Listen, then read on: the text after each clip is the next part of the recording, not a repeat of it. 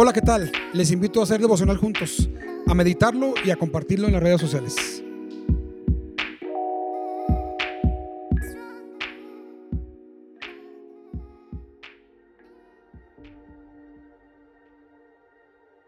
Hey, buen día, feliz viernes, un abrazo con mucho cariño de verdad. El primer libro de Reyes capítulo 8, el segundo libro de las Crónicas capítulo 5, el Salmo 99 y Romanos capítulo 3 son los capítulos a considerar para la meditación de hoy.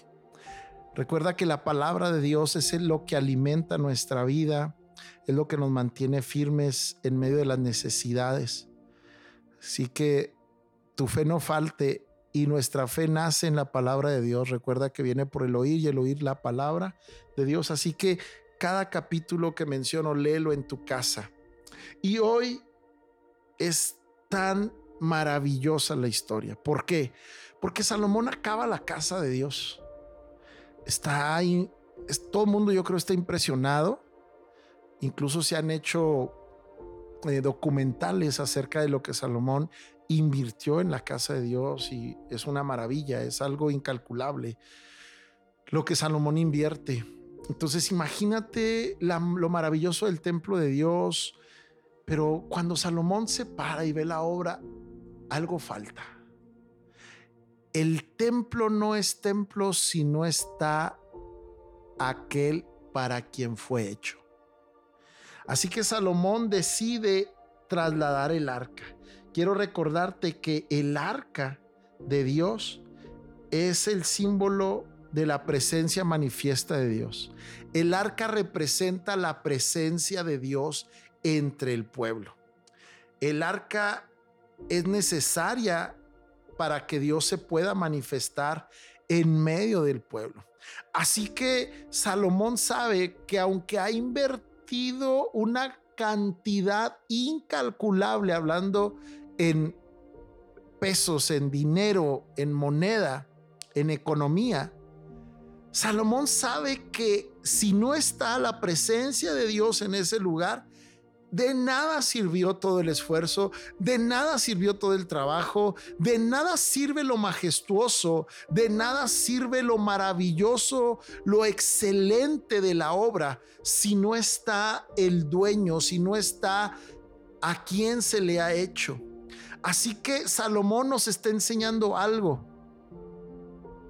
El, edificio es valioso, el edificio es honorable y es respetado por quien lo habita, no por lo majestuoso que haya, que, con lo que haya sido hecho, ni la majestad que nos muestre. Sí podemos quedar impresionados, pero desde el momento en que nos dicen que esa es una edificación que se le hizo, no se sabe a quién, que es anónima, que pierde un valor, pierde un valor.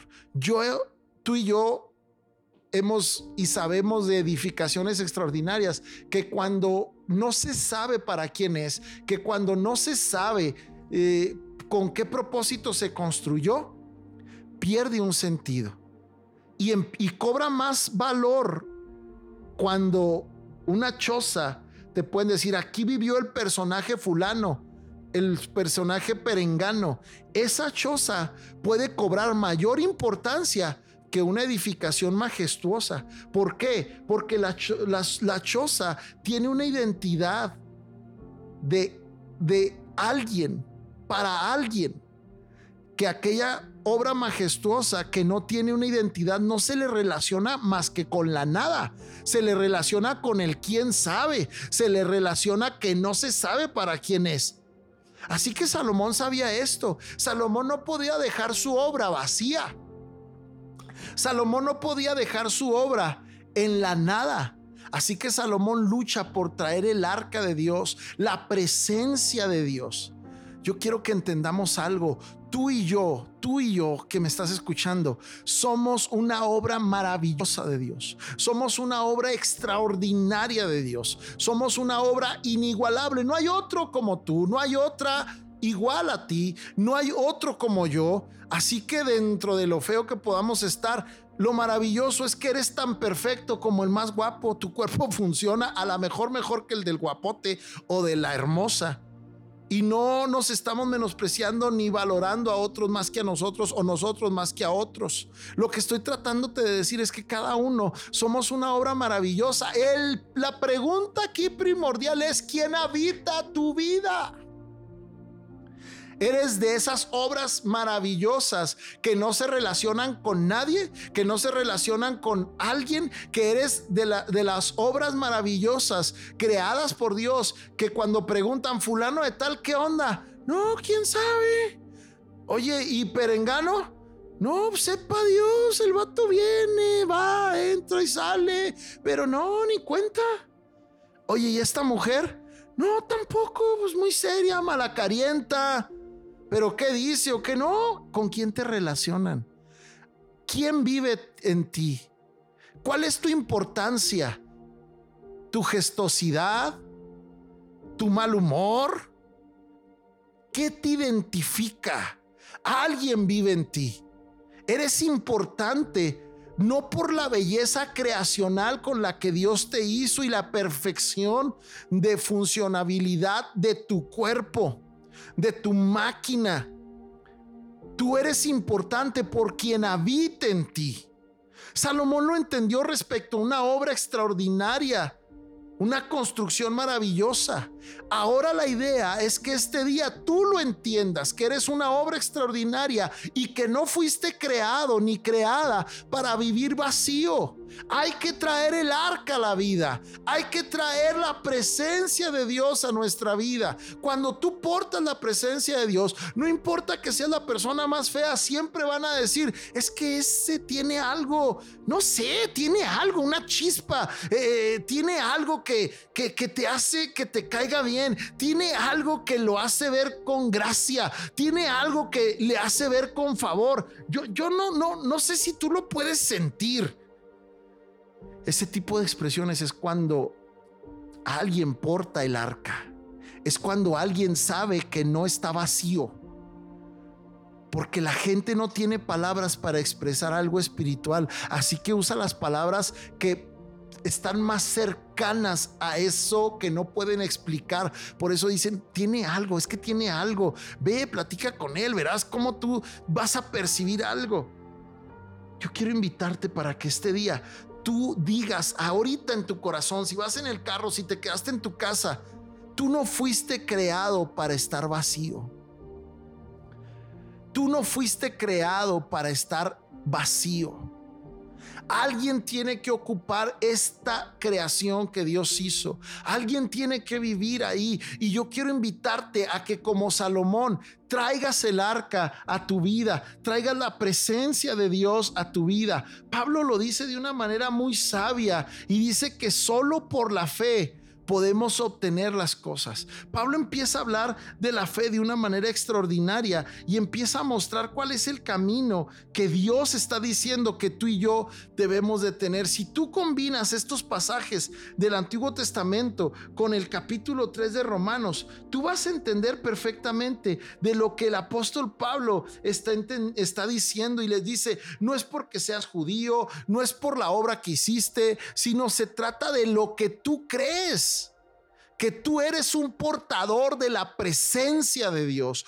Tú no estás vacío. Tú no eres importante por la genealogía humana de la que vienes que naciste.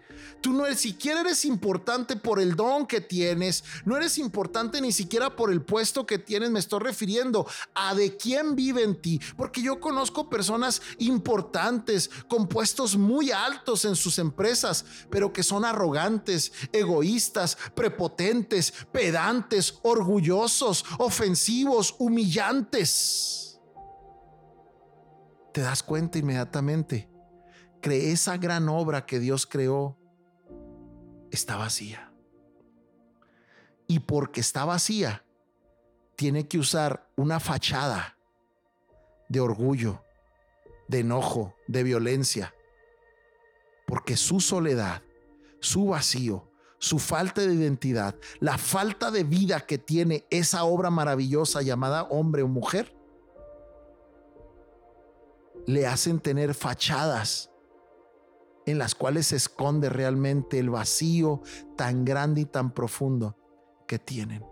Has conocido personas que son súper exitosas, pero viven en una soledad. Y soledad no me refiero a ausencia de personas. Soledad me refiero a esa falta de capacidad, a esa falta de valorar a los que están a tu alrededor.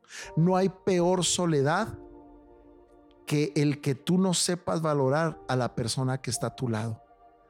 Cuando tú no valoras a la persona que está a tu lado, que está enfrente de ti, es porque tú no te amas ni a ti mismo. Es porque tú no te respetas a ti mismo.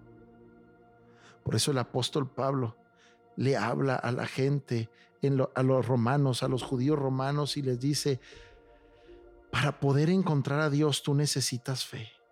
No hay justo ni a un uno, no lo hay. Tú necesitas creer en Dios.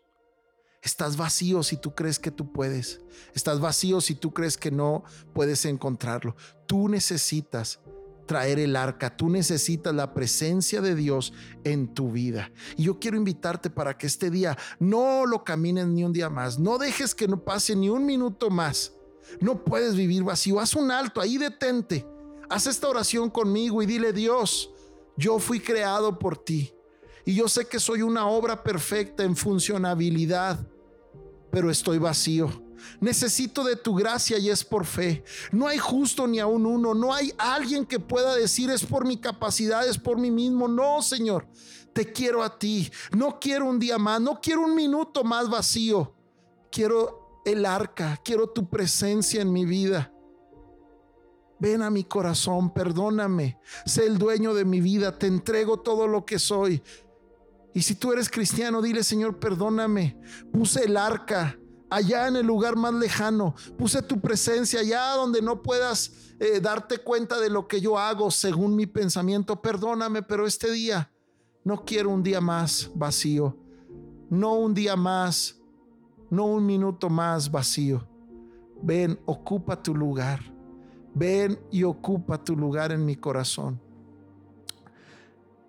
Te dejo esto en tu corazón, te mando un fuerte abrazo y recuerda, ni un minuto más, ni un segundo más vacío. Eres una obra maravillosa, más maravillosa que el templo que construyó Salomón. En Cristo Jesús eres una obra perfecta y no puedes estar vacío. Bendiciones.